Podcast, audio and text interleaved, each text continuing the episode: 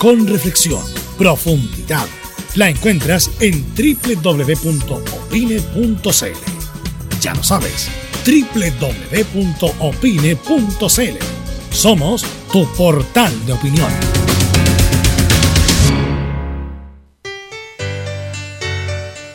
Dolores articulares, dolores musculares, cuídese. ¿Sabía que de no tratar a tiempo ese simple dolor, usted será un adulto mayor con serias dificultades en su vida diaria? Para ello, tenemos la solución.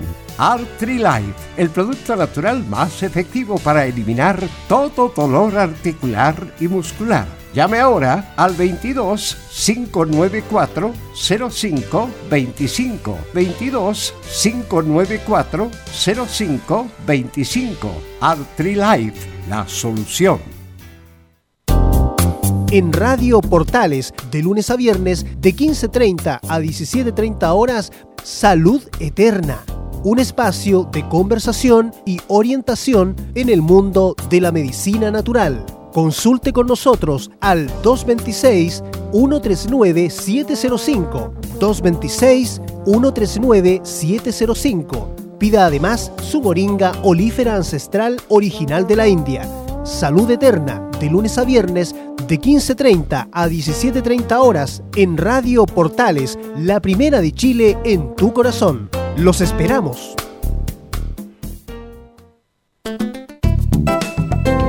Comercial IAC y Compañía Limitada. La mejor calidad mundial en laminados decorativos. Comercial IAC y Compañía Limitada es Vertec en Chile. San Ignacio 1010, Santa Rosa 1779, Avenida Mata 446 y Portugal 501. Comercial IAC y Compañía Limitada es Vertec en Chile. Gracias a los superdividendos, tu hipódromo Chile siempre te paga más. Juega en teletrack.cl. Descarga gratis la nueva aplicación de tu hipódromo Chile que siempre te paga más. Es muy importante, es urgente, es vital que entre todos detengamos el coronavirus. Y todos podemos ayudar a través de una sencilla acción. Quédate en casa por tu salud, la de los niños y la de los adultos mayores. Sigamos los protocolos que entrega la autoridad de salud y evitemos contagiarnos o contagiar a nuestros seres queridos o a otras personas. Quédate en casa porque es la mejor manera de ponerle fin a este virus. Nosotros te seguiremos informando y acompañando, pero te invitamos de todo corazón que por favor lo hagas. Es muy fácil. Quédate en casa. Quédate en casa. Quédate en casa. Quédate en casa. Quédate en casa. Quédate en casa. Recuerda, al coronavirus lo derrotamos entre todos. Seamos responsables. Es un mensaje de Radio Portales, la primera de Chile. Radio Portales en tu corazón, la primera de Chile. 13 horas 32 minutos. Atención a la red deportiva de emisoras amigas de Radio Portales. Al toque de gong, sírvanse conectar.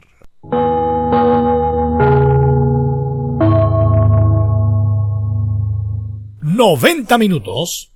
Con toda la información deportiva. Vivimos el deporte con la pasión de los que saben.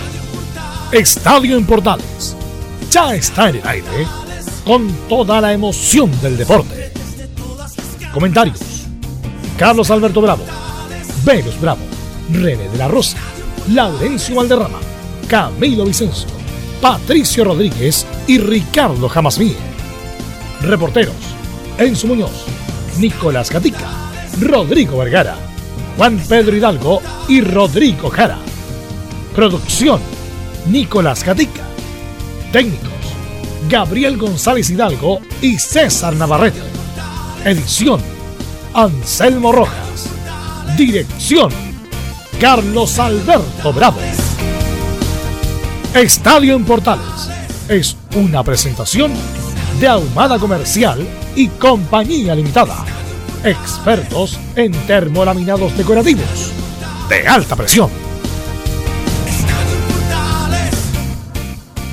Estadio Portales en el aire, ¿cómo les va? Buenas tardes. Ya estamos para toda la información del deporte nacional e internacional y también para algunos recuerdos. Gabriel González Hidalgo en el sonido y vamos a empezar de inmediato a saludar a nuestro compañero. Partimos por Nicolás Gatica. ¿Cómo estuvo este, esta cuarentena, Nicolás Gatica? Buenas tardes. Hola Carlos Alberto, también a toda la sintonía de Estadio en Portales. Claro, un fin de semana bastante eh, extraño, por decirlo de alguna manera, viviendo esta cuarentena total, pero bueno, ahí tranquilo con, con toda la gente en la, en la casa, con la familia, así que pasándola bien la, la cuarentena en estos, en estos días difíciles para, para el país y también para el mundo. Bien, ahí está Nico Gatica que nos va a entregar un completo informe de Colo Colo. ¿Qué, qué nos cuenta de Colo Colo, Nicolás Gatica? Bueno, que a declaraciones a una radio argentina, Harold Menicol reiteró y ratificó que Aníbal Mosa le da toda la confianza a Harold Menicol para que él lleve a cabo las negociaciones que por el momento están ahí en punto de muerte. También tendremos algunas declaraciones de Marcelo Espina, que habla, por ejemplo, del despido de Marcel, perdón, de Mario Salas, y también, por supuesto, se refiere también en algo al conflicto. Perfecto, tendremos entonces el informe completísimo, como siempre, de Colo Colo. Vamos con don Enzo Muñoz. ¿Cómo estuvo el fin de semana? ¿Qué novedades tiene la U de Chile? Enzo, ¿cómo te va? Buenas tardes. Buenas tardes, Carlos Alberto, y a todo el panel, obviamente. El fin de semana bastante distinto, podríamos decirlo, obviamente resguardando todas las medidas. Y en Universidad de Chile ya se están preparando para el aniversario de la institución, que es precisamente este domingo, me parece, no recuerdo, vamos a revisar la fecha. Además vamos a ver qué está pasando con Pablo Arangui, que lo más probable es que están buscando la manera de, que se queden en el CDA al menos. Y Mauricio Isla, porque hay un periodista argentino que informó qué es lo que está pasando con, con el jugador. Todo eso más en el informe de Universidad de Chile.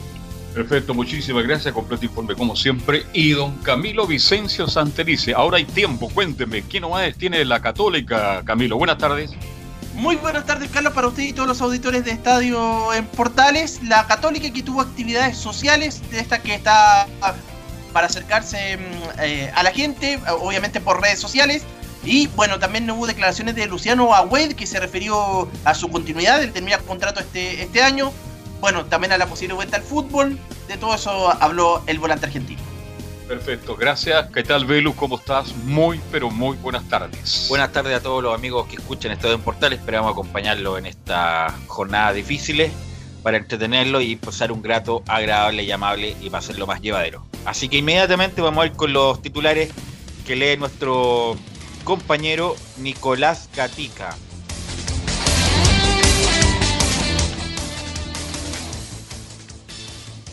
Tiene que desmutear Nicolás Gatica. Perdón, ahora sigamos entonces con los titulares en esta jornada de día lunes 18 de mayo. A internacional, Alemania ya volvió a la Bundesliga con todas las medidas sanitarias respectivas. Aunque igual hubo clubes y jugadores que no respetaron, por ejemplo, celebrar un gol grupal. En lo futbolístico, el Bayern Múnich y el Borussia Dortmund siguen liderando el fútbol alemán. Hoy juega el Bayern Leverkusen de Charles Sarangi que por los hinchas fue elegido como el mejor jugador de la historia del club. En España e Italia ya están entrenando para reiniciar sus ligas respectivas en junio. Hablando de historia, Caselli y Don Elías Figueroa recuerdan cómo se vivió para ellos el Mundial de Alemania 74. Además, hoy se cumplen 26 años del debut de Marcelo Salas por la selección chilena, fue en un empate 3 a 3 ante Argentina en un amistoso y claro, de la primera marcó un gol. Además, Unión Española, así el cuadro rojo de Independencia cumple hoy 18 de agosto 123 años de vida institucional. Y, cerramos, como todos los días, con la épica junto a Fabián Rojas. Gracias Nicolás Gatica. Eh, bueno, iniciamos esto nuevamente. Eh, bueno, sabemos que el CF está recordando en esta última semana, recordó el Mundial del 62, el del 66, el del 74. Esperemos que pueda recordar la próxima semana el 82. Y ahí revisaríamos todo lo que hay en cuanto a archivo de los mundiales, porque ya recordamos, bueno, lo del 2000, Lo del 2014, lamentablemente, los derechos los tiene, bueno, la FIFA, pero no creo que se los entregue el- al CF. Bueno, recordamos todo lo que había en archivo del 62, 66, 74, ojalá lo- nos toque el, el 82, también recordamos lo del 98 y recordamos lo del 2010 y recordamos lo del 2014. Eso es lo que hay en archivo, porque lo del 50 hay una imagen en cine difusa, no hay como ahora que se pueden ver los partidos completos. Y por lo mismo vimos esa selección del 74, que tenía grandes jugadores, pero que le fue mal a Chile. Le fue mal y con varias atenuantes, como lo hemos comentado y como, como varios lo han dicho también en columnas, que el señor Luis Álamo estaba bien disminuido, estaba bien complicado de salud y Pedro. Pedro Morales estaba también, era el- su ayudante y estuvo, estuvo como en las instrucciones más a mano del, del equipo. Pero Chile debutó en ese partido con Alemania y la verdad fue un mal. Si nosotros lo comentáramos ahora, con la visión de ahora, fue un mal partido de Chile. Mal partido de Chile, donde destacaron Elías Figueroa, que muchos se sorprenden por la grandeza que tuvo, porque es muy distinto verlo en compacto, compactitos de imágenes que muestran siempre Elías Figueroa en, en, qué sé yo, cuando gana algún premio, cuando lo reconocen por algo, que verlo en, la integridad del partido. Es muy distinto. Entonces, vimos en la integridad del partido la grandeza de Elías Figueroa, que era un portento, la verdad, extraordinario. No estoy, no estoy diciendo nada y por algo muchos de los cronistas antiguos, de los compañeros, Bombalés era muy hincha también de, de Elías Figueroa y justamente los que escuchaban mucho a Bombalé, bueno, eh, decía de lo grande que era Elías Figueroa y tenía toda la razón, como tú también lo has dicho muchas veces, Elías Figueroa. Pero uno cuando ve el partido en su integridad ve la grandeza de Figueroa y también lo bueno que era Quintano. Lo bueno que era Quintano, eh, Alberto Quintano, que los dos eran como líderos. Entonces tenía razón Juan Rodríguez, que era jugaron dos líderos de dupla de centrales. Es como que el que sobra. Siempre hay uno que se mete un- unos metros más atrás, que es el líbero entre comillas, porque juega en línea de cuatro, y el otro, el otro, el otro iba a marcar. Pero ese otro que iba a marcar no lo sentía tanto Figueroa como Quintano, porque los dos eran como parecidos en el sentido de que jugaban más, con unos metros más atrás que el otro zaguero. Juan Rodríguez, por ejemplo, era un marcador, era un hombre que iba al, al 9 contrario. Pero bueno, entonces los dos hicieron una gran Copa del Mundo, los laterales prácticamente no pasaban. Rolando García, eh, Antonio Arias. que era, fue muy discutido leyendo la- las crónicas porque no sé por qué no jugaba Machuca, no sé, bueno, yo no Mario soy de- Galindo. Mario Galindo y jugó Rolando García, a lo mejor le daba un poco más de altura. De altura y un poco más de equilibrio en cuanto a la marca. Y Antonio Arias, tanto que se ha hablado de Antonio Arias, la verdad, yo no, o sea, con- o sea, yo no soy quien para discutir a Antonio Arias, que ha sido un gran lateral sin duda, pero en ese mundial uno no ve sus grandes condiciones, porque Antonio Arias prácticamente no pasó la mitad de cancha eh, con Alemania. Y yo vi el partido con Alemania y el partido con Australia. Bueno, el partido con Australia es casi No vio el mejor partido. imperceptible, claro, el- el- con Alemania Con el gol de Oriental. Eh, y en el medio campo, Páez con Juan Rodríguez en el primer partido, y está, el- yo creo que lo. Y también era, era, era la polémica de la época si podía jugar Reynoso con Chamaco Valdés. Por, el partido con Alemania, por lo menos, y el partido con Australia, no jugaron bien los dos. Eh, yo creo que jugó incluso mejor Reynoso que, que Chamaco Valdés, pero Chamaco Valdés y Reynoso jugaban prácticamente al lado del Loco Páez. Y eso está, y ahí está la desesperación de los volantes creativos. Cuando no les llega la pelota, inmediatamente se desesperan y van a buscarle, quitarle la pelón al, volante central, en este caso el Loco Pá y Juan Rodríguez. Y Chamaco Valdés con Carlos Reynoso iban a la misma pelota. Entonces habían como ocho jugadores en 10 metros. O sea, una brutalidad táctica y estratégica, la verdad. Y para la nueva generación, el Chamaco Valdés era como David Pizarro de ahora, más o menos. ¿ah? Jugaba en ese portento y ahí mandaba balonazos. Y como los laterales no pasaban, ni García ni Arias, todos los balonazos del Chamaco Valdés llegaban sin destino, la verdad. Y los dos de arriba, que Carlos Caselli, que independiente que hizo un mal mundial, y lo vamos a escuchar próximamente, que dijo que fracasó en los mundiales porque fue el primer expulsado de las Copas del Mundo y el 82, que vamos a recordar, el penal perdido. Pero Carlos Caselli era eh, uno de los pocos que hacía algo distinto, ¿ah? que era, era disruptivo en el sentido de con alguna velocidad, con alguna magia, alguna cancha, trataba de hacer algo distinto y Ahumada, que era un hombre referente de área que se movía por todos los lados, pero bueno, tuvo poca participación. Eh, así que bueno, es eh, con- el partido con Australia, lamentablemente no vi el partido con Alemania Oriental. Ese fue el mejor. Eh, con Australia prácticamente no se podía jugar. No, era imposible. No se podía jugar y era muy difícil. Y justamente cuando sale el chamaco Valdés, cuando lo reemplazan, fueron los mejores momentos de Carlos Reynoso. Porque los dos jugadores talentosos, por supuesto que pueden jugar juntos, pero cumpliendo otro rol, distintos roles. No pueden cumplir el mismo rol, uno de armador principal y el otro tiene que ser como la... A ver, los que están viendo el documental de Jordan es como Jordan y Pippen. No, Pippen no puede hacer el rol de Jordan, Pippen siempre tiene que ser lugar teniente. En este caso, o Reynoso, Valdés tenían que ser lugar teniente del otro. Y la verdad, nos hicieron un buen mundial estas dos figuras consulares del fútbol chileno, tanto Valdés como, como Reynoso. La enfermedad de Lucho Álamo fue lamentable, tenía diabetes. Este, y el que asumió en gran medida este fue Pedro Morales, profesor, normalista. Y bueno, cuando uno va conociendo a mucha gente del fútbol, muchas veces se le preguntó por qué Reynoso, por qué Valdés. Y él siempre dijo lo mismo, pregúntale a Lucho. En el fondo dio a entender que él no estaba de acuerdo, bajo ningún punto de vista, que jugara a los dos, porque una función muy similar, como decías tú.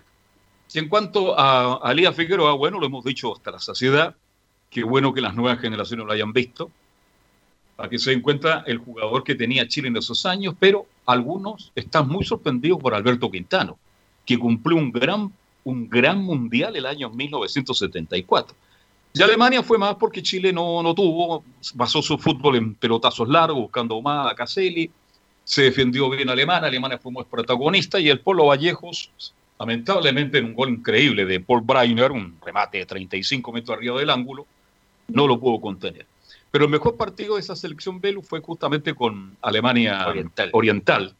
La RDA. Claro, y si Chile fuera tenido la suerte de no jugar con lluvia, a lo mejor le alcanzaba para pasar la otra fase. Pero bueno, no fue en general. No, no fue mucha, bueno. mucha expectativa y no, no fue bueno. Si lo miráramos con, con la crudeza que se mira ahora el, el periodismo deportivo, diría, pero ¿cómo? Fracasó Valdés, fracasó Reynoso, eh, solamente se salva Quintano, se salva Figueroa. eh, Vallejo hizo un buen mundial pese a todo. Vallejo, sí, pero como de otra escuela, la Sí. verdad. Eh, así Jugaba que, bien con los pies, ¿ah? bueno, es que ahí no, no se nota mucho, la verdad, Claro. porque todo se agarraba con la mano. Acuerda que todavía no está esa, esa misma regla. Vamos a escuchar a Gabriel, vamos a escuchar justamente a Elías Figueroa, que mm, un- fue un portento de central extraordinario. O sea, tenía técnica, tenía velocidad para ir a los cruces, era un guapo arriba. eh, no, las tenía todas Elías Figueroa. Era increíble este jugador chileno. Así que vamos a escuchar la primera de Elías Figueroa que dice que jugar por Chile es el orgullo más grande. Y la verdad es que no, no, me, no me habían autorizado para, para jugar por Chile esa vez. Y de hecho yo había, habíamos ido jugar a San Pablo, que está allá, tú sabes, el uniforme livianito, nada más, y, y cuando me llamaron por, por teléfono, me dice, oye, ya, vente, te, mandamos ahí, tienes un pasaje. No pude ni avisarle, en la época no había celulares, no pude ni avisarle a mi señora porque ella no quería que fuera por que nos habían, nos habían amenazado bastante, sobre todo a ella, que si yo iba a jugar por Chile, que no estaban los niños, que no iban a atacar, en fin, tantas cosas, pero para mí siempre jugar por Chile era una cosa muy, muy linda, ¿no? De hecho, desde niño soñaba con eso, así que agregué y me fui. Allá, afortunadamente, en Brasil viajábamos con pasaporte, por lo tanto, tuve, no tenía entrada siquiera para llegar a Alemania, tuve que llamar el, el cónsul para poder hacerme entrar y así poder juntarme con mis compañeros. Y la verdad que creo que jugar por Chile, lo he dicho siempre, no solo lo digo ahora, debe ser el orgullo más grande de uno defender su país, su gente. Mis papás están entonces vivos y era una alegría para mí pensar en ellos también. Vamos a seguir escuchando a don Elías Figueroa y su experiencia en el Mundial del 74. Personalmente me fue bien, recuerda que estuve en el equipo ideal y todas esas cosas, así que fue lindo, lindo recuerdo. Es un recuerdo, es un recuerdo bonito a pesar de que no nos fue bien, pero personalmente me fue bien, recuerda que estuve en el equipo ideal y todas esas cosas, así que fue lindo, lindo recuerdo. Cada vez que jugaba o defendía la selección para mí siempre fue muy lindo. Incluso, ¿te acuerdas que en la época se podía, cuando me ofrece también Brasil nacionalizarme después, con el tiempo nacionalizarme para jugar por Brasil, eh, yo preferí quedar por Chile. Siempre con mi orgullo defender la camiseta de la selección. Me deja la sensación que podíamos haber avanzado. La verdad, para mí, llegué, como bien dice, llegué en un muy buen momento y tuve la sensación de que podíamos haber avanzado. Creo que también nos faltó un poco tal vez de suerte, pero sabes que se gana con gol. Bueno, después vamos a recordar lo que hizo el día Figueroa respecto al partido de Australia, pero tiene el negro más al final. Sí, Camilo. Sí, no, que te iba a poner el, el- eh, si, si crees que yo creo que puede haber influido también en ese mundial la situación que se vivía el, alrededor, bueno, obviamente lo de Chile, Sí, la situación política, y ellos estuvieron concentrados en un castillo, y estuvieron rodeados de, de policías, eso también puede que haya afectado en esa, en esa participación en el mundial. Hubo manifestaciones, an- acuérdense, en el partido con Australia de contra el dictador en esa época, Pinochet, e incluso gente con, con pancarta. pancarta y todo lo demás, incluso gente tratando de entrar a la, a la, a la cancha. Bueno, eso lo vamos a escuchar después de, de Carlos Humberto Caselli, pero eh, bueno, era 74, a mediados del 74, eran meses después del, del famoso golpe militar. Y justamente estábamos hablando de la sociedad con Alberto Quintano y nos habla Elías Figueroa de su dupla con Alberto Quintano. Bueno, nosotros fue considerado con Alberto una, una de las mejores parejas de zagueros, no, no solo a nivel nacional, sino que afuera también nos consideraron a los dos bastante y realmente lo- nos conocíamos tanto con, con Alberto que sabíamos cuándo y cómo uno tapar al otro, cuando podía fallar, estábamos detrás, no, nos congeniamos, nos llevamos muy bien también y creo que fue un gran compañero que tuvimos, dentro y fuera del campo también, ¿no? Y yo comentaba eh, que el Chile tuvo en el último minuto la posibilidad de ganar el partido con Australia, lo tuvo el negro Ahumada. Y, y- y- y yo salté como si estuviera en vivo el partido. Pero, pero, pero, el negro Ahumada le quedó ahí, mancita, incluso eh, casi en el punto penal, incluso más cerca del arco. Y Ne- negro Ahumada le pega muy débil, la verdad. Y lo, lo- y lo saca el defensa de Australia. Era el, era el triunfo y Chile clasificaba a la segunda ronda, que hubiera sido extraordinario, pero bueno, son cosas que pasaron en ese mundial. Y vamos a escuchar a Elías Figueroa respecto al partido con Australia que no se podía jugar por la lluvia. La verdad es que una lluvia uno no podía casi ni, ni pisar, eran pozas que, que habían ahí. Creo que ese era un buen equipo, teníamos un muy buen equipo, jugadores que están en, en su máximo, la mayoría que después han sido figuras, casi todos ellos, tanto en México, acá, y que sí, bueno, Carlos Caselli, todo, todo lo que ha sido, y los jugadores que teníamos. Yo creo que nos perjudicó bastante eso. Claro, esa cancha con, con tanta agua velo era imposible para un equipo que tenía No, que tenía buen fútbol. Por eso te reitero, y Australia era el primer mundial, ¿ah? cuidado, no lo olvidemos de eso. Y bueno, Australia se defendió bien, con gente muy avesada, muy experimentada, tal vez de punte para adelante, muy agresivo. Experimentada. ¿Ah? No, muy- no, era un equipo. Si ahora Australia, bueno, ahora ha mejorado, ha pero, no en esa tampoco. época, imagínate. Estaba partiendo. Y Chile no tuvo la capacidad definitivamente de marcarle un gol. Bueno, y por eso Chile no pasó a la otra fase, pero el estado del campo de juego era imposible jugar bien al fútbol. Y vamos a escuchar a Carlos Humberto Caselli, que es un, es un tipo muy extrovertido, de los más extrovertidos del fútbol chileno, que marcó una, toda una época a Carlos Humberto Caselli. Y vamos a escucharlo, la primera que nos comenta que Elías Figueroa fue el mejor central del mundo. con Alemania, si bien es cierto, bien, ¿ah? Una patada de expulsión o, o tarjeta amarilla, pero esa era una selección extraordinaria. Imagínate que tenemos el mejor central del mundo de la historia. Y, y eso ya es mucho decir en un equipo como Chile. Elías Ricardo Figueroa Brander, el mejor central de la historia, no de Chile, del mundo. Dicho por buenos. Beckenbauer y por Pasarela. Así es. Y bueno, y lo- estamos hablando de. A mí me encanta Pasarela. Lo he visto mucho. Como jugador. Jugador extraordinario. Además que no era tan alto. Tenía un- Bueno, Elías Figueroa era mejor que Pasarela y que Beckenbauer. Y eso, como dice Carlos Caselli, mucho decir. Eh, justamente lo que comentaba Camilo, lo comenta también Carlos Caselli de la, del asunto político que rodeaba la selección. Y Carlos Caselli nos dice que estábamos preocupados, pero nunca nos pasó nada. Había una aprensión por lo que había pasado el, el 72 en la Olimpiada cuando hubo ese, asesinato masivo. Pero eh, nosotros cuando llegamos, lle- no sé, pues, 200 policías alrededor de nosotros. Y después nos llevaron a un hotel. A ver, ¿cómo te lo grafico? En el medio del Parque O'Higgins, en el medio del Parque O'Higgins había un hotel. Ya. Todo el entorno era un parque. Entonces cuando uno salía a caminar, eh, estábamos justo al lado de la otra Alemania, por lo tanto, las lanchas, las torpederas pasaban por ahí cada dos segundos. pasaban torpedera para lado y lado. Los, todos los, los pacos, milicos, no sé cómo se llaman allá, gendarmes, a caballo con metralleta. No, o sea, era, era de, de, película, de película, pero nunca nos pasó nada. Nunca nos pasó nada. Sí era eh, internamente o interiormente, yo creo que sí estábamos un poco preocupados ¿ah? eh, por, lo que veíamos. Nosotros salíamos a entrenar y, salían cuatro autos adelante con, con, con, con baliza y cuatro autos atrás como con tanqueta, con balizas. Llegamos a entrenar a un lugar donde no había absolutamente nadie. Pero cuando entrábamos a la cancha yo creo que eso se olvida. Bueno, algo peor le tocó al tenis en su momento, no sé si fue el 75 o el 76, en una semifinal de Copa Davis en Suecia, con, Fillol con Cornejo Fillol, donde ahí sí que fue, donde era constante la, el reclamo, el, el, los, las pancartas todo lo demás. Ahí sí que fue muy difícil. Incluso Cornejo y Fillol lo comentaron hace poco, su experiencia respecto a eso, eh, pero incluso fue más hostil. Esa situación de la Copa Davis, no me acuerdo el año, a ver si me ayuda Camilo, 75-76 de la famosa semifinal de Copa Davis. Y seguimos con un Carlos Humberto Caselli que nos habla que yo fracasé en los mundiales. Una sola dos cosas te, te voy a decir porque eh, me gusta recordar eh, lo, bueno y lo malo. Yo fracasé en los mundiales.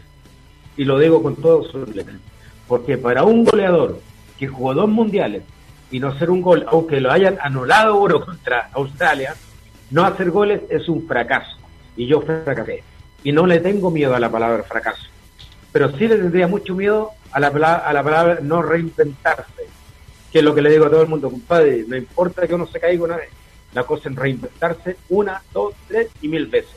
Eso es lo más importante en la vida del ser humano, reinventarse siempre. Y además Carlos le llegaba como figura, figura consular, igual que el chamaco En España en esos años. Después de la gran campaña en Colo Colo 73, al otro año fue el Mundial, hicieron una gran eliminatoria, eliminaron a Perú, y Carlos Caselli llegaba como figura, conjunto con Chamaco. Su mejor momento. Eh, me quedó, mira, como Chamaco Valdés no me, no me, que me he decepcionado. Pero no pienses solamente en Chamaco. Que me he decepcionado de Chamaco Valdés. Por el Mundial. Sí, o sea, uno puede ser muy injusto porque el, Mundial es el máximo nivel. claro. Pero no me gustó lo que hizo Chamaco, la verdad. Tampoco. Muy poca movilidad, poco sacrificio, la verdad, y, y, cada vez que tenía el Loco y Juan Rodríguez se le iba a sacar de inmediato para tener, obviamente se, notaba que tenía una extraordinaria técnica, con esa pegada que tenía balonazo, piernas. pero no jugó bien. No hizo un gran mundial, pero si tú lo fueras, ojalá puedas verlo en Copa Libertadores, en otros partidos pero estaba hablando del máximo nivel. Claro. Y ahí se ven los, realmente los grandes Chamaco siempre era un volante que estaba destapado, era rápido mentalmente y ese mundial no, no, no lo Claro, Reynoso tampoco, a pesar de que jugó mejor que Chamaco el del mundial, pero. Se enredaron los dos. Pero la verdad no, no cumplieron. Eh, también vamos a escuchar la última de Carlos Casalis, porque cree, ¿por qué cree que no hay goleadores en Chile? Mira, si tú vas algún día al, entrenamiento de cualquier equipo, no solamente de Colo Colo, la Católica, cualquier equipo, hacen todo fútbol reducido y nadie hace remata al arco, nadie. Todo reducido, reducido, reducido, reducido, reducido, reducido, reducido, reducido. Y tú vas y dices, oye, y, si aquí yo tengo una, una gran discusión con todos los periodistas, con mis colegas periodistas. Cuando dice, oye, los partidos se ganan en el medio campo, mentira. Para mí, los partidos se ganan en las áreas. Si tú te equivocas, tu arquero, tus centrales en tu área, cagaste. Si tú no la metes al frente, cagaste.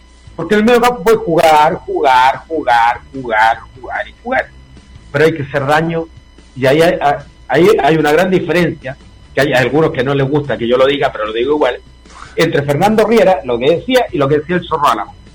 Fernando Riera decía, tengamos la pelota, tengamos la pelota, tengamos la pelota, no le arriesguemos, cuidémosla, que mientras la tengamos no nos van a hacer un gol. Dicho por los jugadores que tuvo Fernando Riera, yo no lo tuve nunca. Y el zorro Álamo decía, arriesguemos, arriesguemos, recuperemos la rata, arriesguemos. Ahí hay una gran diferencia futbolística en cuanto a cómo se manejaban los dos técnicos frente a los frentes. Obvio que era así, modelo, porque si nos recordamos la Balea Azul era un equipo frontal, un equipo de ataque. ¿Y quién dirigió el Balea Azul? Lucháramos. Vamos a escuchar una que no tiene que ver con lo que estamos hablando, pero es importante escucharlo, del todo el conflicto que tiene Colo Colo con, con Blanco y Negro, los jugadores con blanco y negro, Y escuchamos la última de Carlos Caselli que habla de Esteban Paredes. Esteban es un goleador innato, es un jugadorazo, y conociéndolo como lo conozco como persona, es una excelente persona. Es un chico de muy buenos sentimientos, que ha tenido algunos problemas, como todo el mundo los tiene, Mm. pero es un gran goleador y, y yo lo conocí como persona. Él, él inclusive a los días lunes al- a, ver el Colo Colo todos los tiempos, a reírse con nosotros y, y a, a contar un poco de historia. Eh, le gustaba saber la historia de Colo Colo.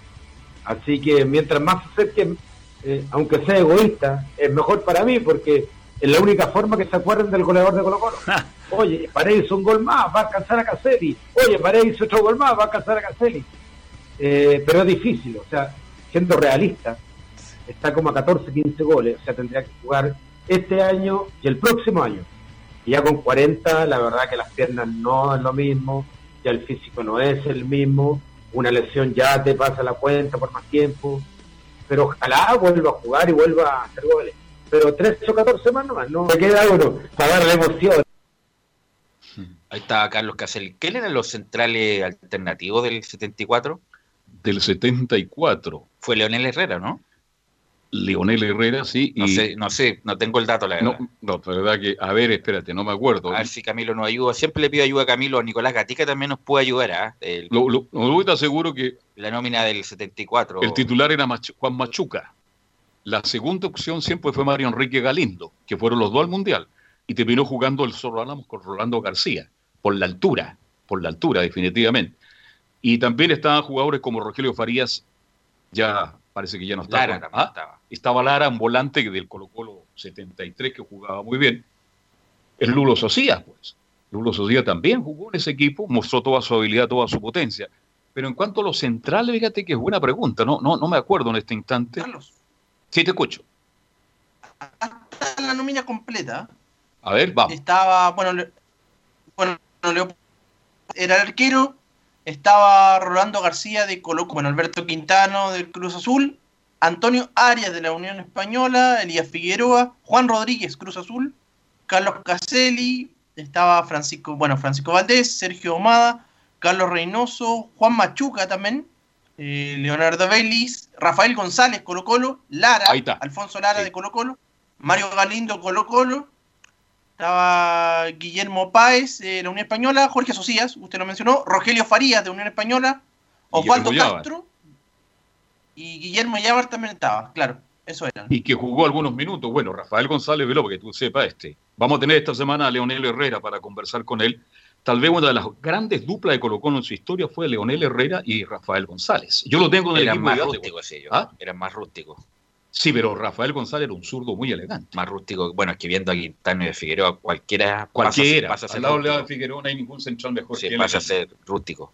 Así que bueno, ese es lo que pudimos ver de modestamente, una opinión de lo que vimos nomás. Obviamente que las carreras de Antonio Arias y del Chabanco Valdés fue brillante y fue importante, pero lo que vimos en el Mundial, no, por lo menos a mí no me pareció tan bueno como el, la, no, la imagen eh, santificada que tenemos de algunos jugadores que pasa de, de generación en generación, pero como lo vimos en imagen, a uno que como que le, le, que le quedó un sabor agridulce respecto al, algún rendimiento de, ese, de esos jugadores. Y el único gol lo marcó justamente el negro Omado, que se lo marcó a la Alemania Oriental, de puntín, al estilo del negro Omado que está radicado en la cuarta Que región. un, es un personaje bien especial, Sí, el negro más que no habla con nadie prácticamente. Y una barba de tres metros. Vamos a ir a la pausa, Gabriel, y vamos a volver con la U y el informe de Enzo Muñoz. Radio Portales le indica la hora. 14 horas, 2 minutos. Comercial IAC Compañía Limitada. La mejor calidad mundial en laminados decorativos. Comercial IAC Compañía Limitada es Vertec en Chile. San Ignacio 1010, Santa Rosa 1779, Avenida Mata 446 y Portugal 501. Comercial IAC Compañía Limitada es Vertec en Chile. Una mirada distinta, con reflexión, profundidad. La encuentras en www.opine.cl. Ya lo sabes, www.opine.cl. Somos tu portal de opinión. ¿Quieres tenerlo mejor y sin pagar de más? Las mejores series de televisión, los mejores eventos deportivos, equipo transportable, películas y series 24/7. Transforma tu TV a Smart TV. Llama al 973-718989. Twitter arroba Visita www.radiosport.cl, el sitio web de la Deportiva de Chile.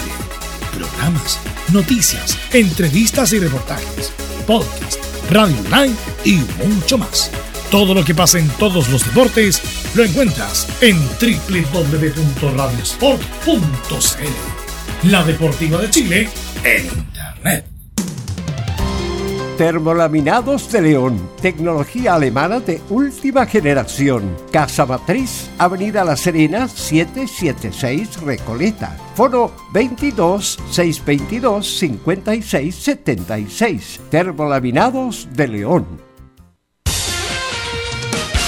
Disfruta las carreras de tu hipódromo Chile estés donde estés, jugando y ganando desde teletrack.cl. Primero, ingresa a teletrack.cl y crea tu cuenta con tus datos. Debes ser mayor de 18 años. Segundo, abona dinero desde tu tarjeta de crédito o cuenta bancaria a través del sistema WebPay. Tercero, juega de forma rápida, simple, segura y sin costos de mantención. Solo debes indicar el hipódromo, luego la carrera, el monto a jugar, la apuesta y el caballo. Finalmente, debes confirmar tu apuesta. Cuarto, si quieres retirar dinero, debes ingresar a Retiros. Luego debes ingresar tu RUT y el monto que deseas retirar. Finalmente, confirmar tus datos bancarios para que posteriormente se genere una transferencia directamente a tu cuenta. Ahora ya estás listo para jugar las carreras de tu hipódromo Chile desde teletrack.cl. Y recuerda que, gracias a los superdividendos, tu hipódromo Chile siempre te paga más.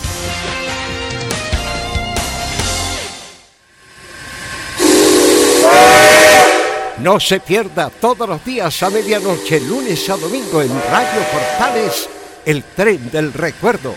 Conduce Salvador Fernández. Solo canciones inolvidables de su época. Contáctese con Salvador Fernández al foro 22 319 7959. Le esperamos esta medianoche con el tren del recuerdo en Estación Portal. Radio Portales en tu corazón. La primera de Chile. 14 horas con 7 minutos, ya estamos de vuelta y vamos de inmediato con Enzo Muñoz y las novedades de la U y una noticia que está, un germen de noticias que es la decisión de la U de comprar a Pablo Arangui en su Muñoz.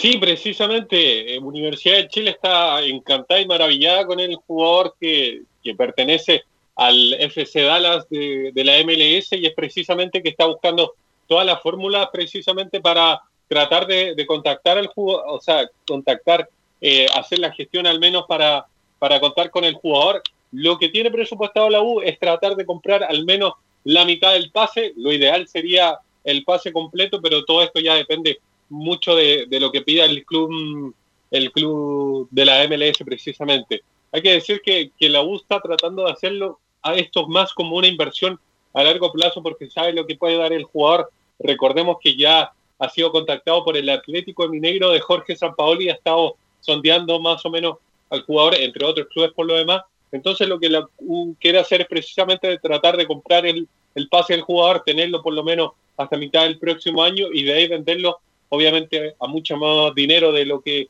en este momento está, está pidiendo el, el Dallas, por ejemplo. Eh, bueno, la U tiene la opción de compra hasta fin de año, por lo tanto nadie le puede arrebatar esa opción antes del fin de año, como pasó con Soteldo, que la U tuvo la opción de compra, no, no la ejerció en su momento, bueno, y se lo llevó el Santo. En este caso, tomó la decisión institucional el club de comprar a Pablo Orangui. Ahora, cómo lo va a hacer es otra historia de cómo va a llegar el financiamiento, recursos, sobre todo en este momento que lo que menos hay es plata. Eh, pero por lo menos tomó la decisión para encontrar la fórmula de uno de los mejores jugadores del torneo, comprarlo en la U para tenerlo ya eh, el pase en su, en su propiedad. Sí, te leo algunas de las declaraciones que dio José Luis Navarrete precisamente refiriéndose a este caso. Dice, nosotros tenemos acercamiento con Dallas y con el representante Pablo Aranguis para establecer una fracción. Sería fantástico llegar a un acuerdo eh, para su continuidad porque es una de las figuras del plantel de Universidad de Chile. Como te decía, la, idea al menos de la U es adquirir al menos el 50% del pase o tratar de, por ahí ver em, o tratar, no es descartable tampoco la opción de, que la U vaya por el 100% del pase, eh, algo así como cerca de un millón de dólares, lo que costaría, aunque una alternativa que, están manejando obviamente en la concesionaria sería ofrecer a algún jugador a, cambio del otro 50%. Entre ellos, por ejemplo, aparecen eh, jugadores como Jimmy Martínez, que, no ha sido tan ocupado por los azules, eh, Ángelo Enríquez, que, que, es bien cuestionada su continuidad en, precisamente en la U por el sueldo bastante alto, y Gonzalo Espinosa, que ha sido otro de los jugadores que, que por ahí perdió la titularidad. Pero insisto, como eso es tan relativo, porque llevamos solamente siete fechas, no se puede sacar conclusiones respecto de esos jugadores que tú hablas, porque el campeonato recién estaba empezando. Entonces, eh, eh, puede ser útil todavía a Gonzalo Espinosa para lo que queda del, campeonato y lo que viene para la U. Y sobre todo, bueno, recordar que, bueno, por lo menos ya salió de la lesión Cornejo y eh, Gonzalo Espinosa, a pesar de su desorden, era un jugador importante dentro del plantel.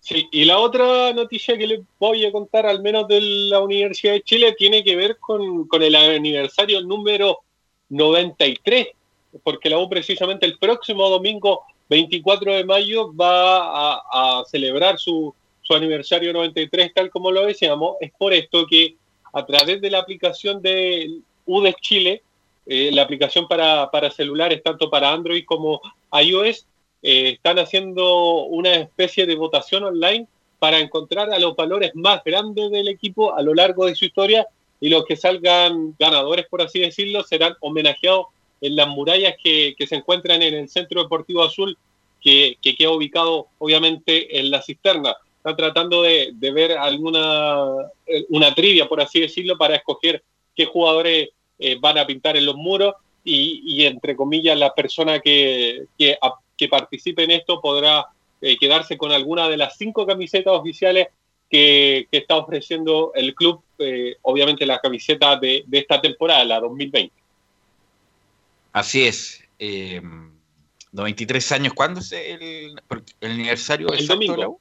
El domingo. Domingo 24 de mayo. Imagino que el Sí, Claro que va a haber reconocimiento a través de Twitter y todas las redes sociales de ese aniversario, como, bueno, no se puede hacer más cosas, la verdad, en, estos momentos. Eh, Adelante. Sí, te, iba a decir que una de las fórmulas que están buscando eh, le están pidiendo a los hinchas, ofreciendo también camisetas eh, entre los que participen de, cantar el himno. Una cosa que, hizo Colo Colo hace bastante tiempo, tratar de que cada, cada hincha se grabe cantando el himno y después todo unirlo en un video que obviamente va a ser subido a las redes sociales del cuadro azul, pero eso ya obviamente lo están pensando desde antes, obviamente, para poder lanzarlo durante la fecha del aniversario del club, que es precisamente como lo decíamos, este domingo 24 de mayo. Y por lo demás, en redes sociales, hace un par de minutos atrás, se publicó una especie de biografía para los hinchas más jóvenes, por así decirlo, para que, se interioricen sobre la historia de la Universidad de Chile, donde, por lo demás, hay que decirlo, que hay, que, hay muchos hinchas que están, entre comillas, en contra de, esta fecha en particular, porque dicen que el aniversario de la U es mucho antes, y es por lo mismo que, la, U trató de recopilar precisamente esa historia y comentar de por qué, entre comillas, la fecha oficial es el 24 de mayo y no la otra que, que, están, que hay varios hinchas que están proponiendo. Sí, es una situación como bien particular respecto a cuál era el inicio exacto del club. Uno dice cuando se empezó el germen del club, entre la universidad y el cuadro universitario, y después cuando se formó propiamente tal el Club de Fútbol Universidad de Chile, pero bueno, eso ya es una, una polémica bien antigua. Lo otro, eh, para reportear, eh, es lo que va a pasar eh, con Gabriel Torres, que termina su sesión ahora en junio, el próximo mes también estamos a 18 de mayo, se han pasado dos meses dos meses sin nada. Y el próximo mes la U tiene que tomar la decisión de venderlo, de que, que vuelva, de prestarlo. Bueno, así que es una, es una es un tema de reportear en su lo de Gabriel Torres. Sí, mira, mira, lo, lo tenía más o menos, obviamente por, por un tema de tiempo no, no, lo íbamos a comentar, pero ya que, que tú me lo mencionas, el problema de, de, Gabriel Torres, por así decirlo, es particularmente su edad. Hay que decir que el jugador eh, tiene 31 años, disputó 14 partidos con la U y marcó solo una conquista. Uno dirá, claro, pero por ahí jugó 14 partidos. El problema es que, que costó un millón de dólares. Su pase es el problema. que era era precisamente el cuadro al que, al que lo compró. Y es por lo mismo que la U, en, en esa fórmula de, de, tratar de deshacerse de un sueldo tan alto, es que lo termina enviando a préstamo a, a Ecuador, precisamente, y es ahí donde, se, entre comillas, se consagra. Sí, precisamente. Se consagra con, con la obtención de la Copa Sudamericana del, del año pasado, venciendo a, a Colón de Santa Fe. En el cuadro ecuatoriano ha jugado 27 encuentros en el torneo local Copa Sudamérica y Copa Libertadores y su saldo es de 8 goles. Hay que decir que precisamente Independiente del Valle no ha manifestado si es que buscará una prolongación del préstamo, comprar el pase o simplemente dejarlo partir. Lo cierto es que Universidad de Chile, entre comillas, eh, viendo esta, esta posibilidad, lo, que trata de hacer Universidad de Chile es tratar de, de buscarle de alguna forma una de dos, o buscar quedárselo, que es bastante difícil porque tiene su, su, tiene copada su cuota de extranjeros con Matías Rodríguez, Luis del Pino Mago, Walter Montillo, Larry Bay y Zacarías. Por lo tanto, tendría que desprenderse de uno de esos jugadores para, entre comillas, poder inscribir a, a, a Gabriel Torres. Lo otro sería venderlo y, y, es bastante poco probable de que puedan recuperar la inversión que se hizo en el jugador, pero, entre comillas, no serían mal vistos 600 mil dólares si algún club llegara precisamente con 600 mil dólares y se lo ofreciera a Universidad de Chile, más allá de que, entre comillas, la inversión se perdería en 400 mil dólares, pero entiende desde Azul a Azul que, que, es bastante difícil recuperar un millón de dólares con un jugador de 31 años.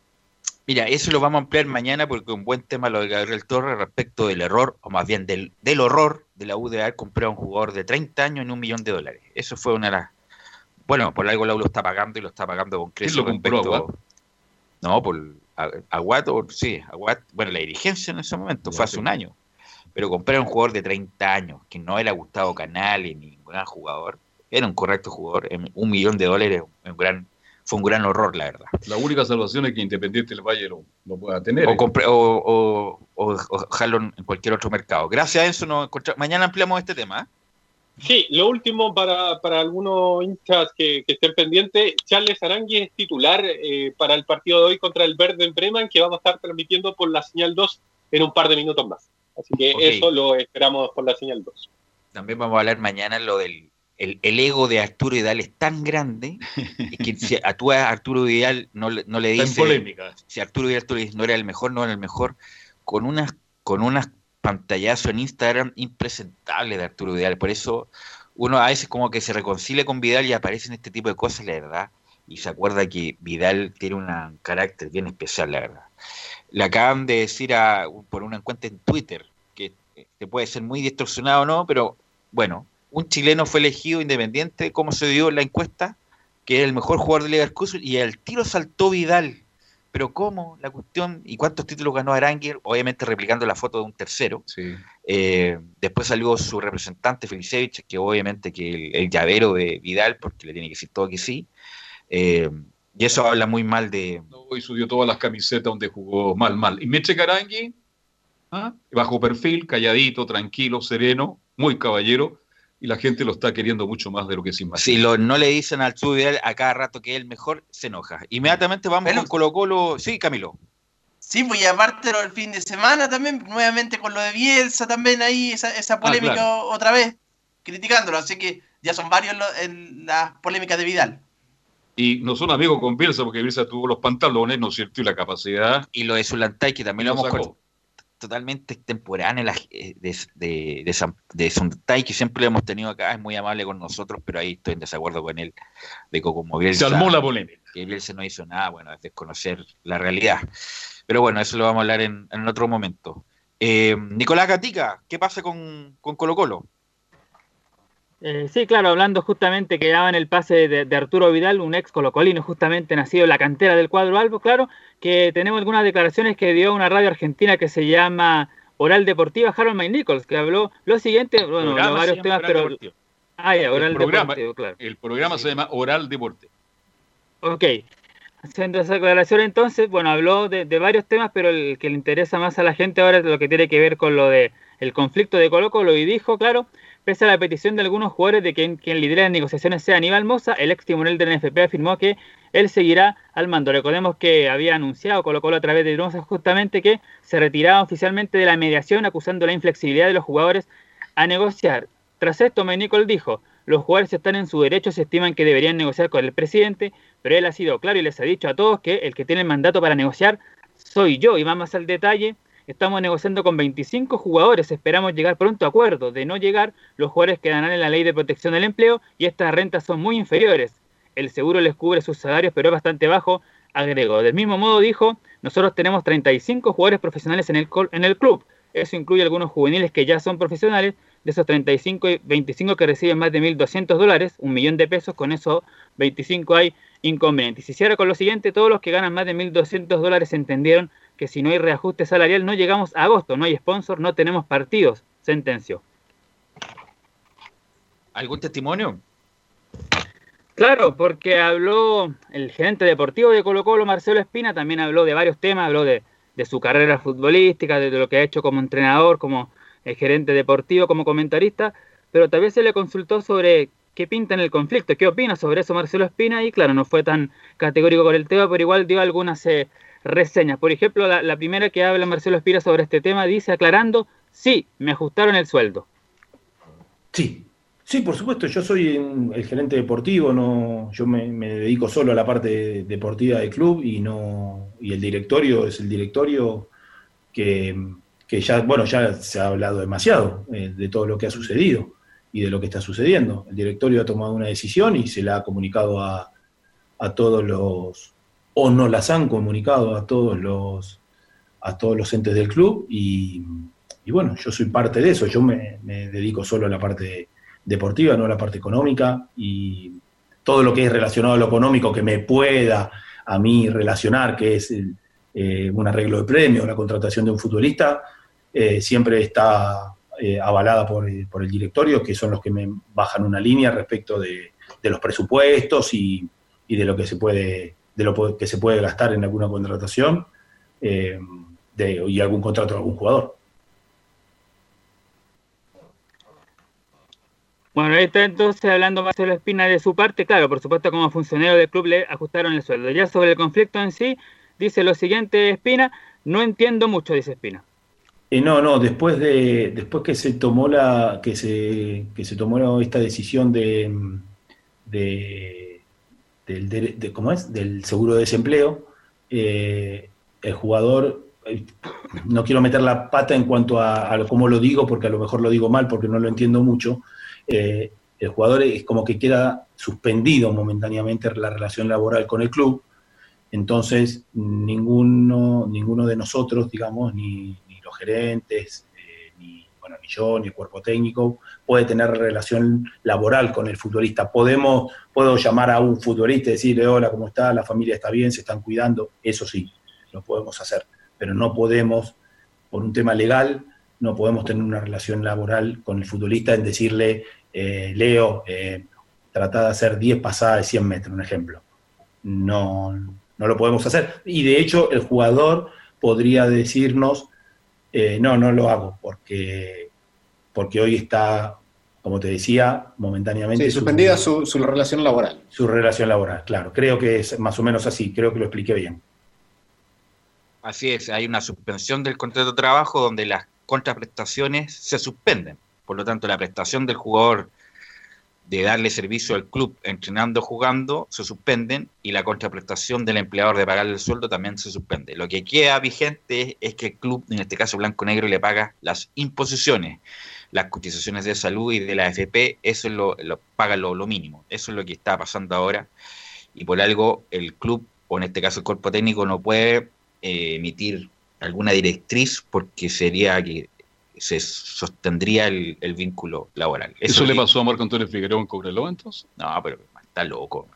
Porque se metió a apoyar a los jugadores. Está loco, fantasma. Y aplicó. No sé, cuántas veces ha, estado en Cobreloa, se va, después dice una declaración y se arregla con los hinchas y vuelve. No, el problema está en que los, los dirigentes lo traen de vuelta. El problema está en, en Marco Antonio Figueroa. Su personalidad lo ha. Nicolás. Sí, la última que escuchamos de Marcelo Espina, porque se le consultó qué habría hecho él en el caso de estar en esta situación, y Marcelo Espina dice, es difícil hablar de esto y no me gusta seguro. Antes, no, no como, como no eran sociedades anónimas, no, estaba el tema este del seguro de desempleo, me parece. Entonces era un arreglo o arreglo o no arreglo, supongo. La verdad no, no, no sé, no sé, no me pasó, la verdad no, no, no sabría decir porque no, no me pasó. No sé qué, llegado el momento, la verdad. Eh, eh, es difícil hablar de esto y no me gusta por, porque, eh, sobre todo cuando se habla de tema económico de, terceras personas, ¿entendés? Entonces, cada uno tiene su, su, mambo, se diría, ¿no? cada uno tiene su problema y hablar de temas económicos de terceros a mí no me, públicamente no me, no me gusta hacerlo. Bueno, no tienen aquí la sociedad anónima aquí porque el seguro de cesantía fue instaurado en el gobierno del lago, implementado y que fue una muy buena medida que los que tienen contrato, los que son dependientes, los que tienen contrato de trabajo, en sus cotizaciones también hay un descuento por el seguro de cesantía, que es justamente este fondo que está ayudando a todos los que están suspendidos y no tienen aquí la sociedad anónima. ¿Algo más, Nicolás Gatica? Eso para terminar con la gente de Colo Colo, como dijimos al comienzo, lo de las negociaciones siguen todavía en punto muerto. Hay que ver aquí durante la semana cuándo se van a reunir nuevamente, como ya lo aclaramos, con Mike Nichols y no con Aníbal Moza. Pero dijo Moza que ya se había terminado. Se cerró el capítulo. Por Colo Colo, así que va, va, a seguir el, procedimiento legal. Claro, la, la fiscalización de la inspección del trabajo y si no se ponen de acuerdo los tribunales laborales y eso se demora, se va a demorar un montón, sobre todo en este momento donde las la actividad del Poder Judicial está, en, un tercio del, del, porque no se pueden hacer las audiencias, se hacen en videoconferencia y no es lo mismo. Así que mañana ampliamos Nicolás Gatica justamente con eso, Nicolás Gatica. Eh, Marcelo está por ahí. Estamos con Camilo. Tal cual, con la católica que, que, tiene... Exactamente. Que, que, tiene novedad Claro, que tiene novedades la Católica. Bueno, habló Luciano Agüed, del volante argentino, que termina contrato a fines de este año, en diciembre. Bueno, ya se le preguntaba cómo estaba para, para su posible renovación. Dice que han tenido conversaciones, pero tiene una buena relación con el club. Así que lo más probable es que no haya problemas en que se le renueve. Además, es uno de los jugadores titulares del equipo del equipo cruzado, así que dice que no debería haber problema, pero todavía falta para que, obviamente para, para esa fecha, para que se renueve, pero ya están en conversaciones y dice que lo, van a comunicar en, su debido momento.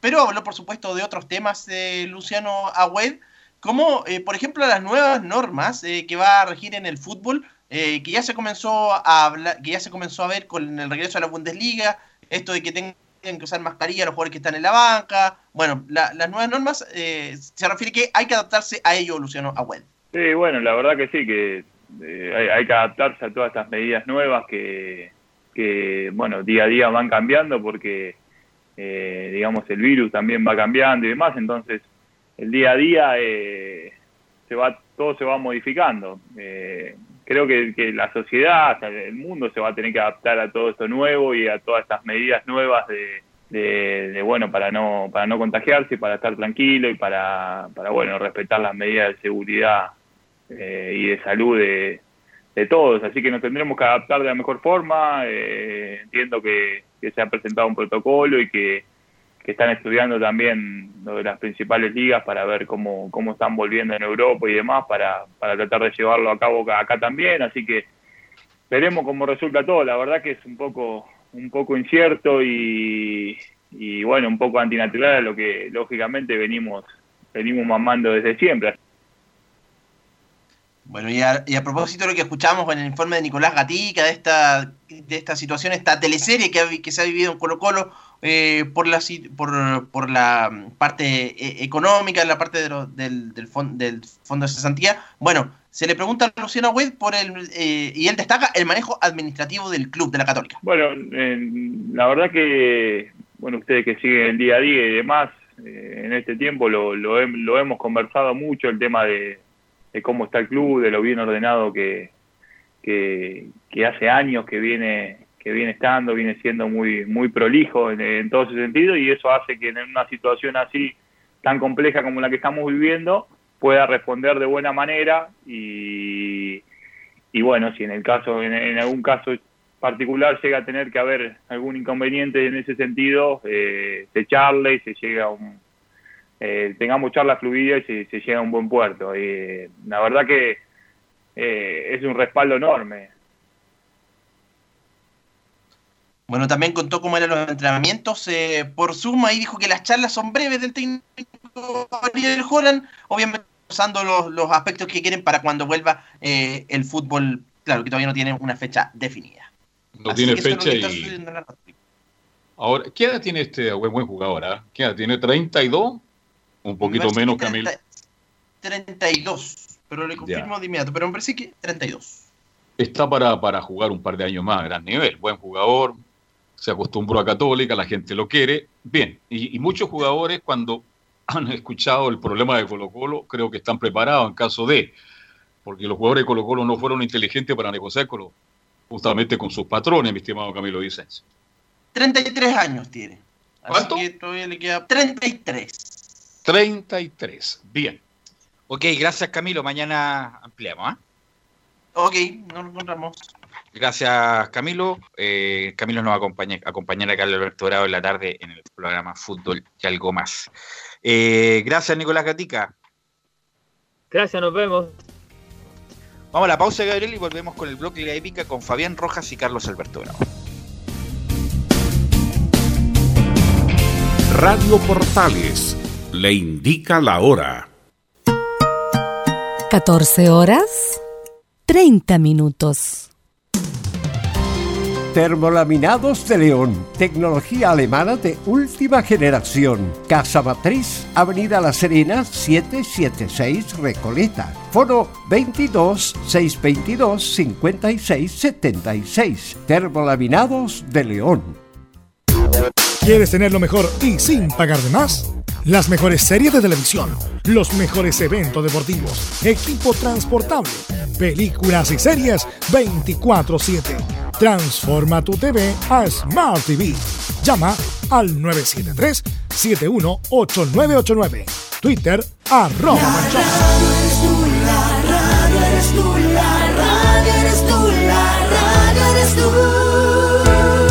El 64% de la audiencia de radio se realizó desde el hogar, superando un 48% los últimos tres años. Cada mes, 14 millones escuchan radio. Una radio para cada gusto. Una radio para cada chileno. Archie, contigo en todas. Fuente Ipsos, Análisis Radios, marzo 2020. Comercial IAC Compañía Limitada. La mejor calidad mundial en laminados decorativos. Comercial IAC Compañía Limitada es Vertec en Chile. San Ignacio 1010, Santa Rosa 1779, Avenida Mata 446 y Portugal 501. Comercial IAC Compañía Limitada es Vertec en Chile. Gracias a los superdividendos, tu hipódromo Chile siempre te paga más. Juega en Teletrack.cl. Descarga gratis la nueva aplicación de tu hipódromo Chile que siempre te paga más.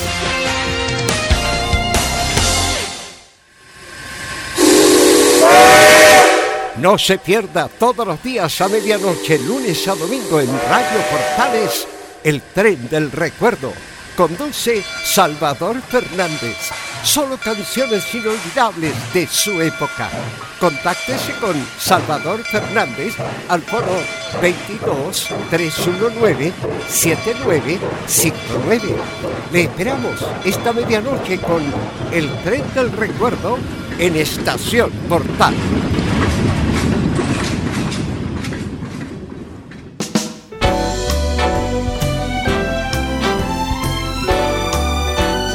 Radio Portales, en tu corazón, la primera de Chile.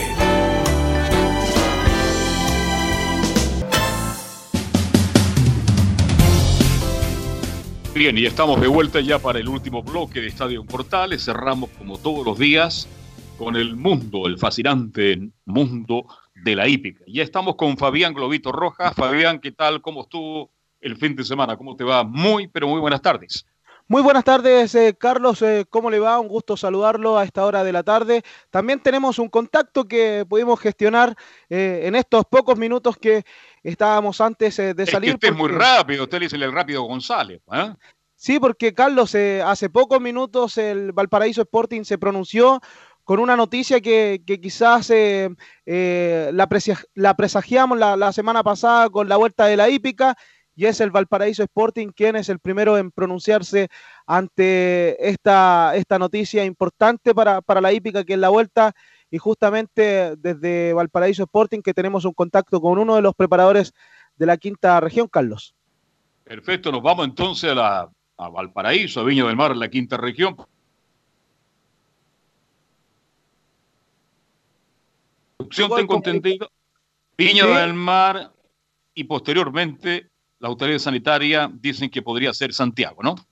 Sí, claro, eh, se están gestionando algunas de las eh, maniobras para que eh, pueda retornar incluso con cuarentena acá en Santiago. Es muy difícil, pero Valparaíso Sporting al estar, eh, al no estar en, en cuarentena ya eh, eh, realiza todas estas gestiones eh, luego de que el Consejo Superior de la Hípica Nacional la semana pasada entregara el comunicado que los facultaba para eh, que vuelva la actividad. Concepción, eh, quizás en las próximas horas se puede pronunciar aquello.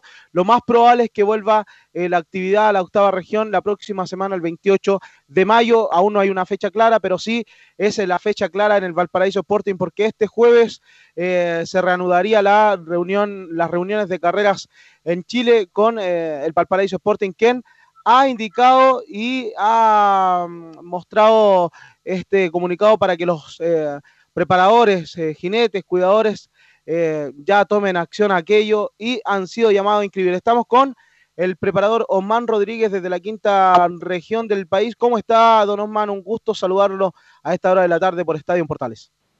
Igualmente, pues Fabián, ¿cómo está? Muy bien, ¿usted? Contento, ¿no?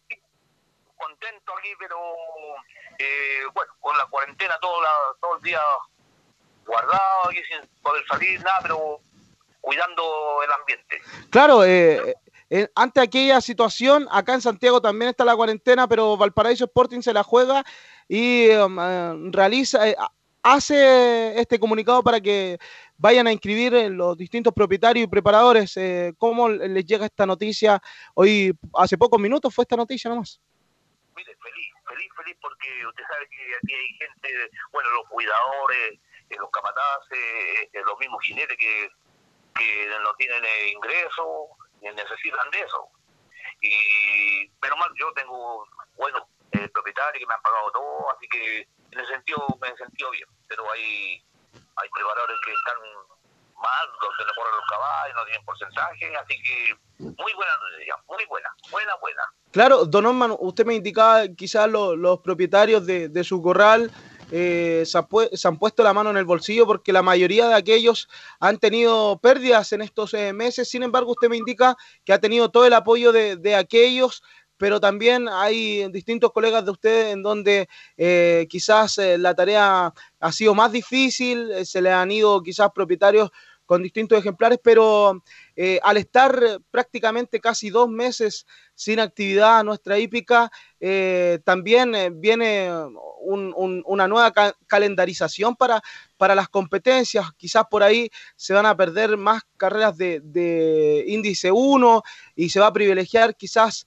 eh, ejemplares dos años, tres años, que están pronto incluso eh, a, a cambiar su edad, porque cabe destacar que en, en junio, eh, comenzando julio, ya los caballos eh, cumplen un año más de vida y eso eh, también va perdiendo los clásicos que estaban eh, programados para las distintas generaciones. ¿Cómo lo ha podido reorganizar usted en su corral, don Osman?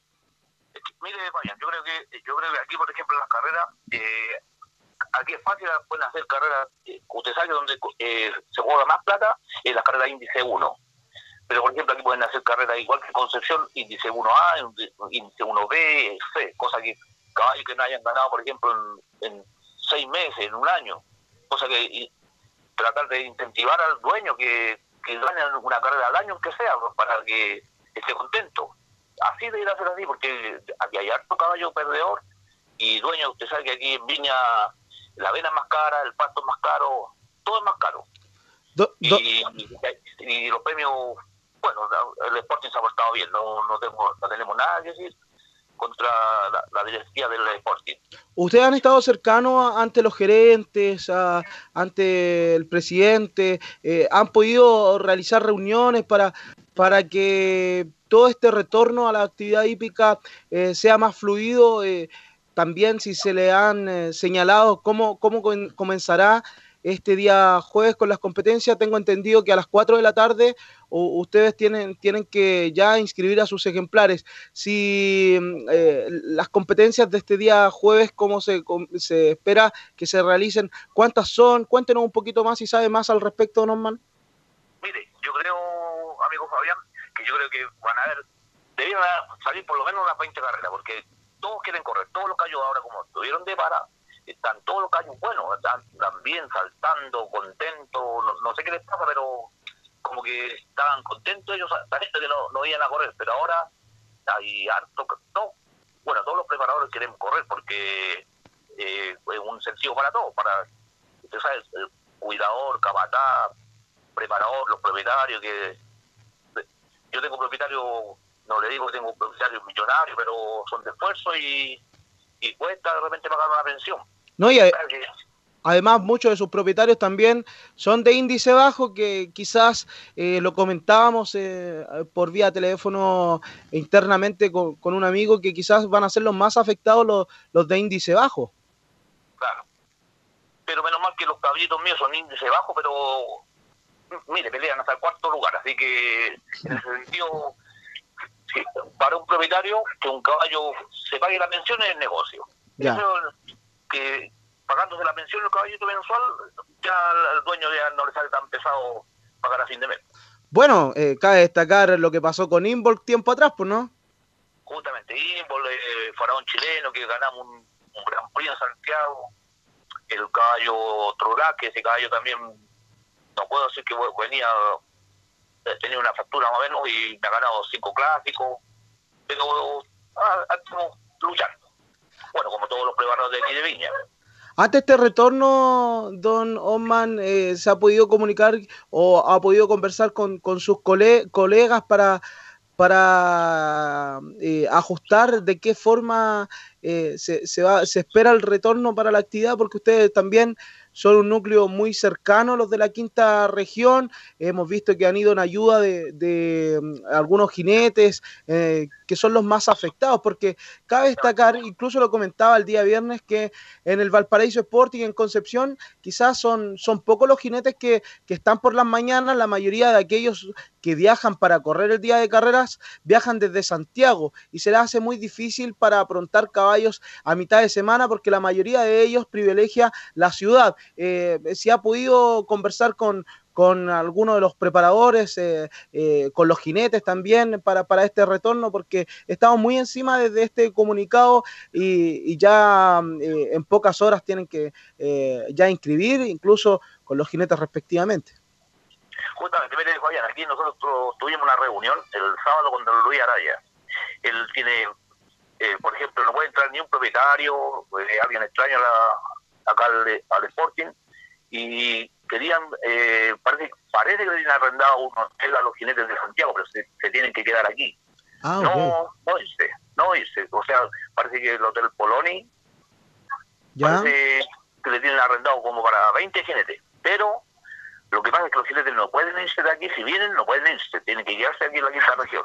Porque aquí los jinetes de aquí de Viña se han sacado la mure, como se puede decir, y y, vienen a quitarle, por ejemplo, la monta un de Santiago, claro que, mire, don Jaime Medina, eh, Jorge González, eh, Rafael Cisterna, que me corrió mucho a mí, eh, pero bueno, Rafael Cisterna de, de aquí de Viña.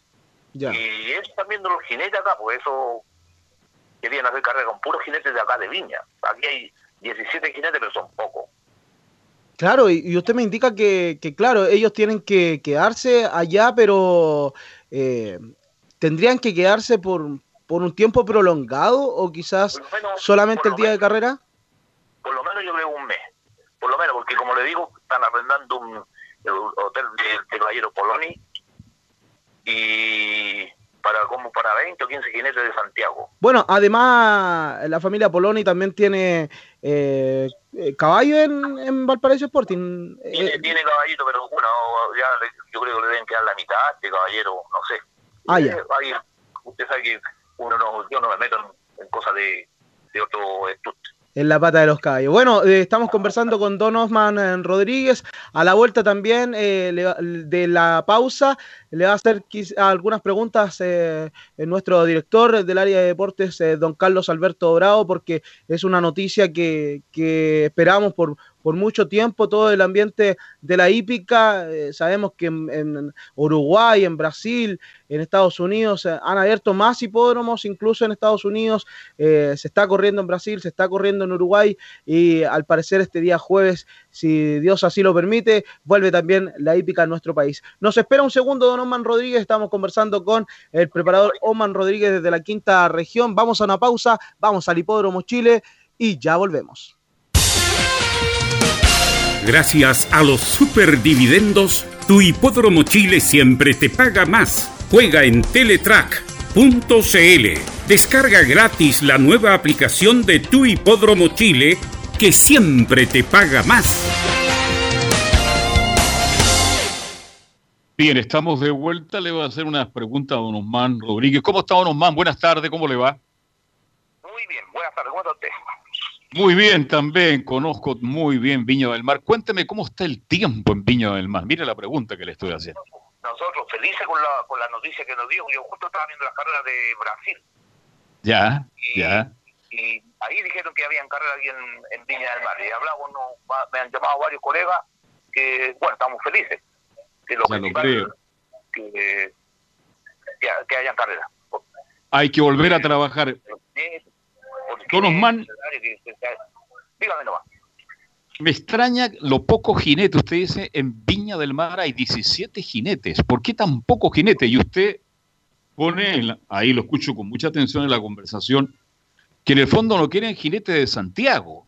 En el fondo están velando por los intereses de sus jinetes que son de Viña. Me parece muy bien, me parece injusto. Pero ¿por qué tan pocos jinetes hay en Viña del Mar? ¿Cuál es la razón? En Viña, bueno, son los, los nacidos acá con 17 más o menos, 17, no creo que sean más de 20. Pero Ah. eh, usted sabe que, por ejemplo, aquí viene Jaime Jaime Medina, cor- corre un caballo, paga un peso 20.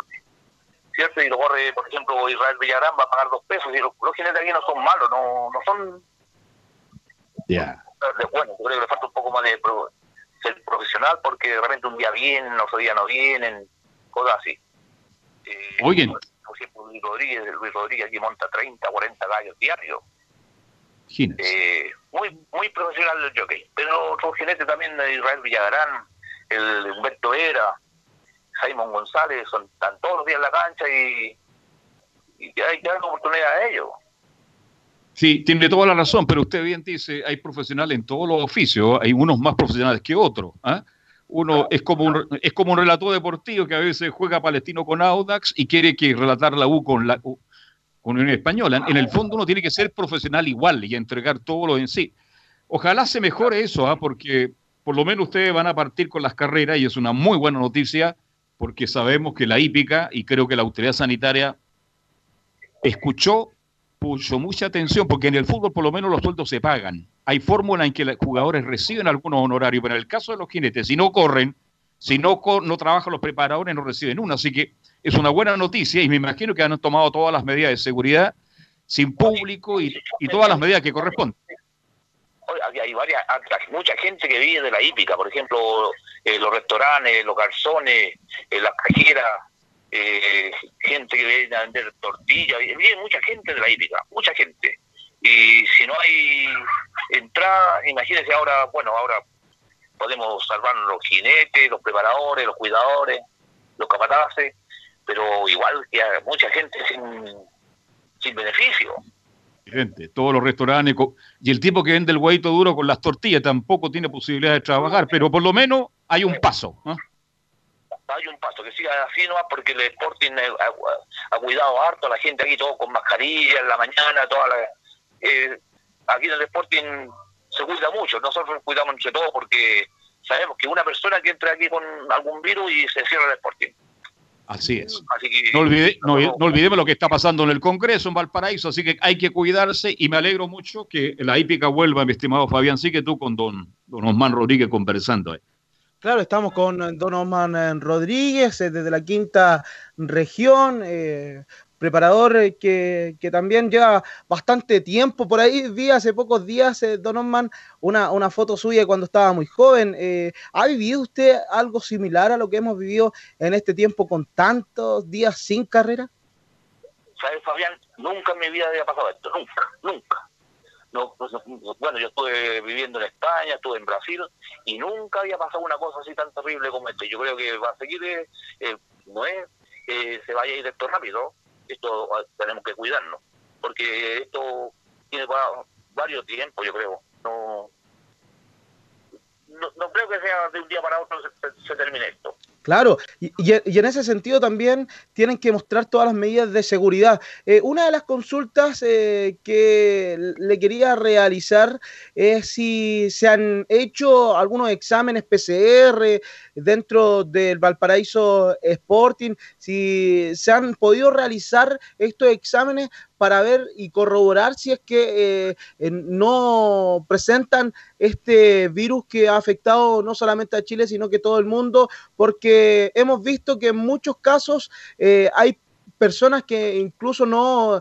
demuestran eh, síntomas, se llaman los casos asintomáticos, y están los casos sintomáticos, si es que se han podido realizar estos tipos de exámenes o, están en aquello.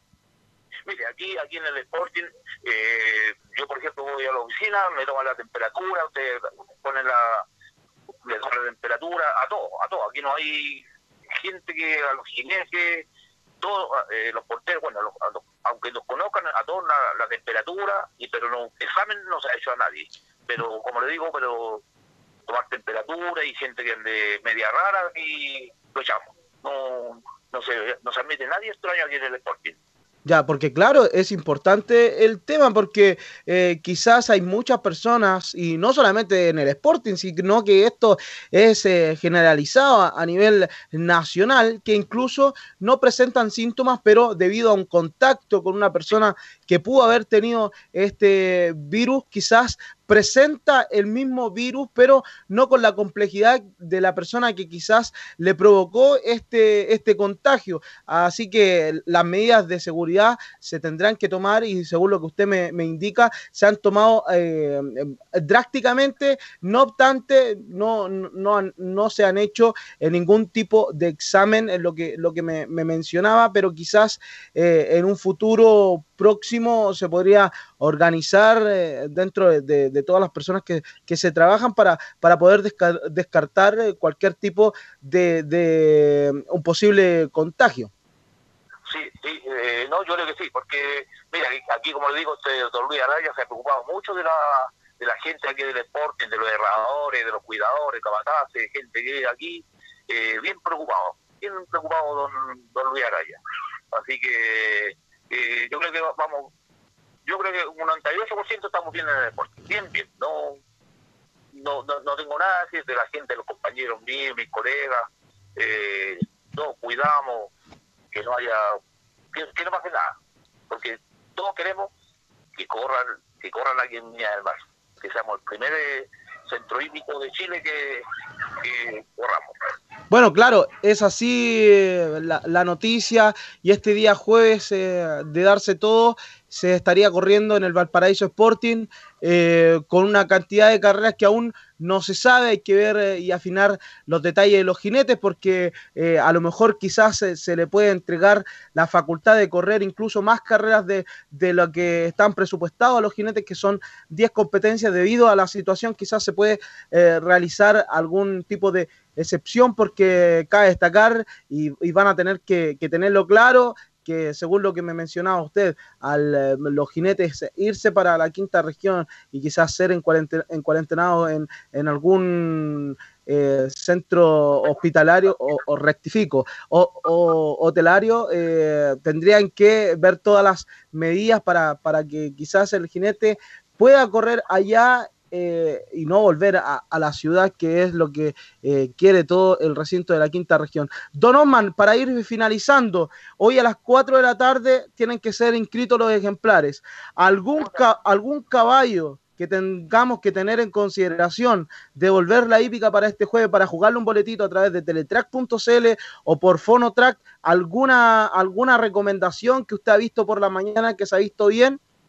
Bueno, mi caballo de Chef y el otro Al Hakam. Ya, Al Hakam y el otro, disculpe que no alcancé a, a escucharlo bien. De, de Big Chef. De Chef.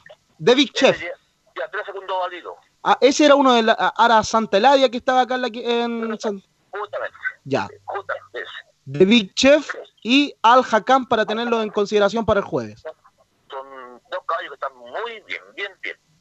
Ya pues, Don Osman, muchísimas gracias por este contacto. Eh, un saludo para, para, los colegas con quienes se encuentra el día eh, de hoy, si es que se puede encontrar, pero muchísimas gracias por este, por este contacto. Listo, Javier, nos vemos. Suerte. Un abrazo. Bueno, ahí estábamos en contacto telefónico con Don Osman Rodríguez, un preparador de la quinta región, Carlos Alberto, eh, entregándonos esta noticia y también eh, todo lo que se ha podido realizar por las mañanas. Y a tener en cuenta para el jueves, señoras y señores, de Big Chef y también Al Hakam. El mismo jueves también lo vamos a estar repitiendo eh, con la transmisión de esperar que sea así eh, de la reunión y la reanudación de la hípica en la quinta región. Ojalá justo el día 21 de mayo, ¿eh? día del combate naval de Iquique, estarían volviendo las carreras entonces con Pichep, uno de los favoritos. Lamentablemente va a tener que seguir esperando Careguante, mi estimado Fabián. ¿eh? Claro, porque Careguante está confinado acá en el Club Hípico de Santiago. Bien, Fabián, ha sido grato como siempre y nos reencontramos mañana con el bloque final de Estadio Portales, con todo el mundo de la hípica. Así que un abrazo, buenas tardes, Fabián, y hasta mañana. Igualmente, Carlos, también despedirme de todo el público que escuchó Estadio Portales. Hasta mañana. Gabriel González Hidalgo en el Sonido. Mañana, 13 horas 30 minutos en punto, vuelve la edición de Estadio en Portales. Chao, hasta mañana. Fueron 90 minutos con toda la información.